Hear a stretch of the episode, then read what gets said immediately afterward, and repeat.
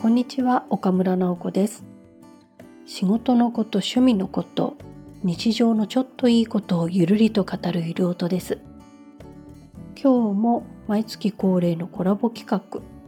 大阪在住のサックス奏者林美希彦さんとのコラボをお送りします。コラボ最終の第4弾はまたこちらも本題と違う世間話からです。私が大学の時に見た映画のマディソン軍の橋の話から古典ラジオアミノ酸の話に移っていきます。それでは本編をお聞きください。マディソン軍の橋を大学の時に見に行って、はい、まあ単館でやってたから50人ぐらいのちっちゃいところなんですけど結構その時点でシニアなご夫婦が見に来てて、うん、奥さんが泣いて帰ってくる。みんななんか旦那さんは何とも言えない顔してるんですけれど奥さんの方が何かをこう思い出してこうやって目に何かハンカチ当ててるっていうのを大学生の自分がこうやって見ててなんかた、うんまあ、そういう映画だけどなんか思うところあるんかなみたいなのはありますけどだんだんそれに近づいてきたから今なんか見たら何か 涙を流したい何かがあるのかもしれないですね。なかったらないでまあまあそうやっぱ分かんなかったなっていうのもあるかもしれないし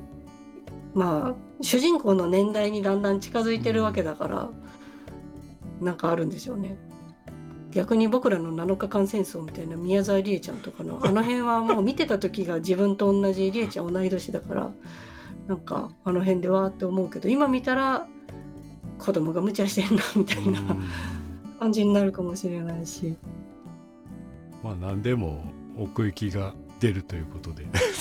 うん、そうですね。無理やりまとめる必要ないんですけどその意味で本当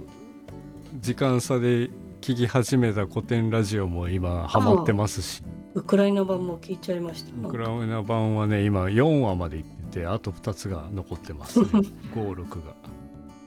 もうそれ聞いたらああそうかってまだ自分狭かったなと思って。うん。まあでも冒頭に言ってくれてる言葉が本当に一番いいなと思って解像度を上げてほしいっていうのはすごく助かるなと思って、そうなんですよね。まとめてこう情報をまとめて置いといてくれるし何度もこう聞き直せるから、うん、すごいありがたいことをやってくれてるなっていうのが、うん自分の力ではあんな世界に到達できないことはもう分かってるから。お裾分けもらいに行くじゃないけど。そうですよね。すごいことをしているなと遅ればせながら今、うん、最初僕また勘違いしててあの中に美術史が入ってるんだと思ってたんですよ。こう情報の受け取り方がノートの読み方がいい加減やったんですけど。ああはいはい。だからどこまで行ったら美術の話あるかなってずっと探してて。芸術家の話はしてたことあったかな？政治家の話はしてたけど。多分ない。ざざらっと見たんですけどなくて。だからあ、はい、ここじゃなくってここの各国の背景を岡村さんは理解してから美術の話をこう山田さんの話とかで広げていったんだって。そうで山田さんから聞いた話でまた古典ラジオに戻ると、うん、その頃のヨーロッパはこんなんでしたって言われて、うん、革命がとか言ってああんかみんな大変な時期だったんだなって。また山田さんの方も見て あこんな時期にこういうの書いてたんだなとか、うん、そうそう。行き来するのは楽しいなと思いました。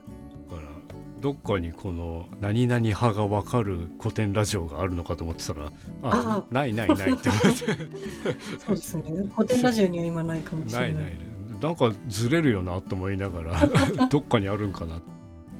勘違いでした、うん、私もあのアミノ酸違うやつですけどちょっと飲み始めて買って。なんか最初は薬局に行って買えるやつにしようと思ってそうすると大体あのバームになってくんですねアミノ酸って。バームの棚がガーってあるからバームちょっと飲んでみて。あなんか疲れにくいというかお昼寝しなくても済むような気がするまだ分かんないですけど。ちょっと空腹感が 緩むというか。疲れる時間が遅くなるのかなっていう感覚は少しあって。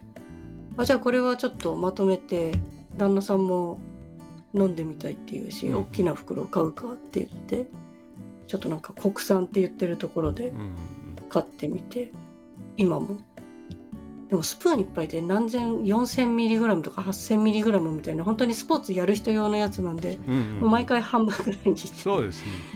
ちびちび飲んで。であれちょっと甘いじゃないですか。はい。同じかな？甘いと思うのであれをね紅茶の砂糖代わりとかに使うとねああアップルティーみたいな感じそのの程よい加減で。ええああそれは新しいかも。とまたなんかこれを飲んでるっていうよりはただ紅茶飲んでるっていう感じで。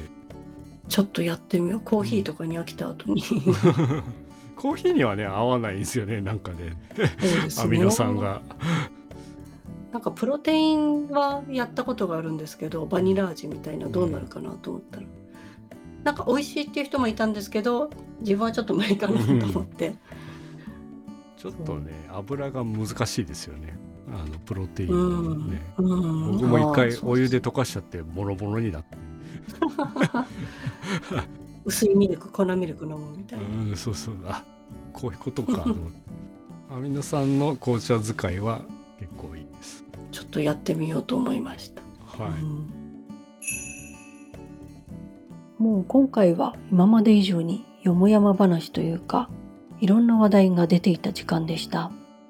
林さんとコラボ収録をするときはだいたい2時間ぐらい時間を取るんですけれどもその中でお互い宿題で出していたテーマについて一つずつ話して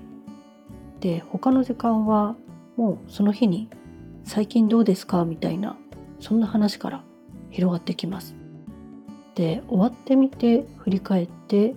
あこんな話をしたのかと思うのもまた面白いんですよ。確実に自分の声で話してるんですけれども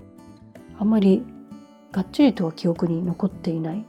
あやふやなふわふわした感覚となんか答え合わせをする感じです。